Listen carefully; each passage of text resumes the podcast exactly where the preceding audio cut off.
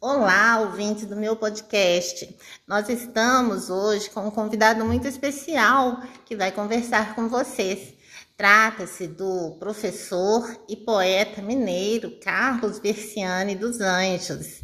O Carlos é uma pessoa muito especial. Ele tem livros de poesia eh, publicados e tem também uma formação acadêmica. Olha só, ele é mestre em História pela USP e doutor em Literatura pela UFMG. Então, o nosso papo com o Carlos, que é um historiador, vai ser sobre a visão dele, é, na perspectiva de formação dele, sobre a importância da poesia para a criança e para a infância. Então, é, eu vou dar as boas-vindas para o Carlos. Ei, Carlos, tudo bem? Tudo bem. Legal, você também? Tudo jóia, Carlos. Ainda mais aqui, é, nós estamos num lugar muito bacana, muita natureza. É, tá muito gostoso aqui. E tomando um cafezinho, como bons mineiros.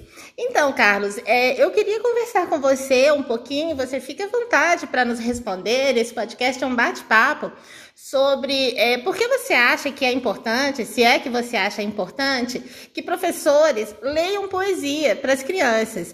Antes, eu vou te dizer uma coisa: tem professores que gostam de usar o poema só para trabalhar com as crianças, a rima, a cadência das sílabas, para alfabetizá-las, mas talvez esqueçam um pouquinho da essência do que seja poema e do que seja poesia. Então conta pra gente, na sua opinião, qual que é a importância, para além desses aspectos metodológicos voltados para a alfabetização, de as crianças lerem, ouvirem, terem contato com a poesia? Então, a poesia tem essa singularidade né, de levar-nos para um, um, mundo, não é apenas um mundo de fantasia, mas é um mundo em que as palavras adquirem é, um, um, sentido né, e também uma, uma musicalidade, né, uma plástica é, que, que as faz né, ocupar outros lugares do, do nosso sentido, da nossa imaginação do nosso próprio espírito. Então a poesia é importante, sem dúvida, para usar nesses aspectos que você pontuou, mas é extremamente importante para que a criança e os alunos possam é, vislumbrar né, um outro universo que as palavras são capazes de produzir e que, na verdade, vão incentivar também a sua imaginação, a sua criatividade, os seus sonhos. Ah, eu gostei da sua resposta, mas eu fiquei curiosa. Conta para mim, conta para os nossos ouvintes e para os nossos ouvintes, quais foram os primeiros poemas que você se lembra de ter tido contato e qual foi a sua sensação ao escutá-los? Se é a sua professora que leu, se foram os seus familiares, conta pra gente um pouquinho essa história do seu contato, principalmente você que é um poeta. Qual que é o seu contato ou foi os seus, como foram os seus primeiros contatos com a poesia?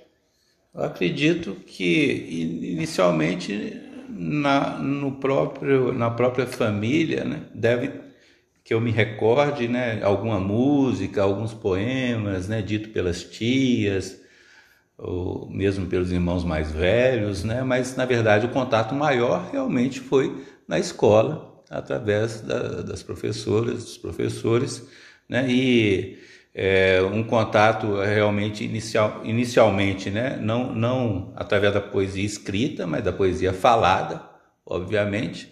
Né? E desde né, esse primeiro contato, é, eu assim, é, assim, comecei a admirar essa possibilidade que as palavras é, tinham de, de, de inventar as, as coisas, inventar as histórias, né, de produzir novos sentimentos e eu me lembro que aí eh, eu escrevi a minha primeira poesia aos sete anos de idade, é, numa aula, num trabalho de uma aula de português. Ah, não acredito. Você se lembra como era essa poesia? Se você se lembrar, você vai falar pra gente agora. É, a poesia chamava O Carro do, do Ano 2000. É, porque era, era, um, era uma, uma corrida, né? E, e, e, e, eu desenhei também um carro com o número 2000 que participava dessa corrida. Aí tinha as riminhas lá, né, de uma corrida que o carro do ano 2000 é, ganhou a corrida. Ai, você não guardou esse poema? Não, mas o, o segundo eu, é, poema, que é até ligado à história, né? É, foi um, um, a partir da aula sobre a escravidão, sobre é, essa tragédia de, de trazer né, os negros da África escravizados, as condições que eles enfrentavam nos navios, né? E, e para chegar aqui também, o professor contou isso, eu fiquei muito impressionado. Aí escrevi essa poesia que eu até guardei. Ah, se você guardou, você vai tirar ela do guardado das suas memórias e vai contar pra gente. É assim. É, inclusive eu interpretava, porque eu gosto muito de teatro, né? É, escravo, escravo, escravo, por que tens tão triste sorte? Teu corpo todo marcado pelo amaldiçoado chicote.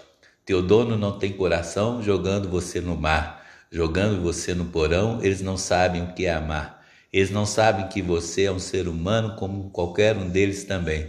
Por isso fico rezando, em nome do Pai, do Filho e do Espírito Santo, amém. Até ajoelhava no final. Palmas para a criança, para o menino Carlos Verciano. Esse foi com oito anos de idade.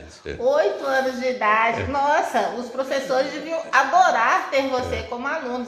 Você se lembra quem foi a sua professora alfabetizadora, o nome dela? Olha, eu tive a primeira mesmo, no primeiríssimo ano, né? Antes era o primeiro ano primário que se chamava, né? É... O nome dela, eu, não, eu, eu, me recordo dela, da figura dela, mas o nome dela não me vem à memória. Mas a segunda, na, já no segundo ano né, do fundamental, é, chamava Dona Celina.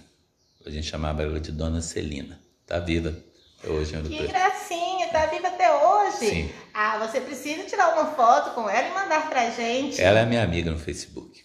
Ah, qual que é o seu Facebook? Fale para os nossos ouvintes e para os nossos ouvintes. É Carlos Versiani. É. Carlos Versiani. É. O Carlos Versiani, é, pessoal, ele é nascido em Ouro Preto, criado em Ouro Preto e estudou história na UFOP, no ICHS. Carlos, é, conta pra gente, você tem algum poema seu, é, já da sua fase adulta, que você gostaria de é, narrar ou declamar para os nossos ouvintes e para as nossas ouvintes? Posso declamar um que você falou de Ouro Preto, né? E tem a ver com esse fato de ter nascido em Ouro Preto. Que é assim: falo daqui, dessa terra e desse lugar, onde nasci e de onde sou. As pedras são as mesmas e é o mesmo chão. Só meus olhos mudaram de cor. Enxergam luz em sua sombra e distinguem frutos em seu sabor. É daqui de onde falo e me sinto amado e do poema embriagado me sinto amor.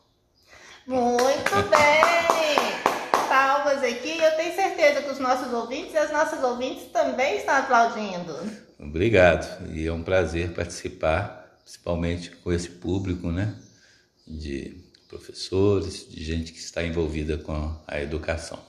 Exatamente. É, nosso, nossos ouvintes são especialmente os alunos do curso ah, de Pedagogia da Universidade Federal de Ouro Preto, o curso à distância, oferecido pelo SEAD, mas o podcast ele é aberto ao público em geral. É, Carlos, eu queria agradecer é, a sua gentileza em me conceder preciosos minutos do seu tempo. Eu sei que você trabalha muito. Atualmente você é professor do Instituto Federal do Rio Grande do Norte, confere? Sim. Isso. Então, é, eu agradeço muito e gostaria de saber se você quer deixar algum recado para os nossos ouvintes e as nossas ouvintes. Opa, escutaram o barulho, gente? Foi o meu gato que veio contribuir com o nosso podcast. Então, é, vocês então que estão né, se formando aí né, como educadores, né, eu, é, eu quero dizer que levem à frente com muita dedicação, com muita energia, com muita força essa formação de vocês, porque é dela que, é, que, é, que nós necessitamos, que o Brasil necessita, que o mundo necessita né, e cada vez mais abertos né, às novas possibilidades, né, às novas metodologias e sempre tendo como fundamento né, a questão de transformação é, da sociedade né, para o bem comum. Obrigada! Eu sou a professora Gláucia Jorge. Volte sempre aqui.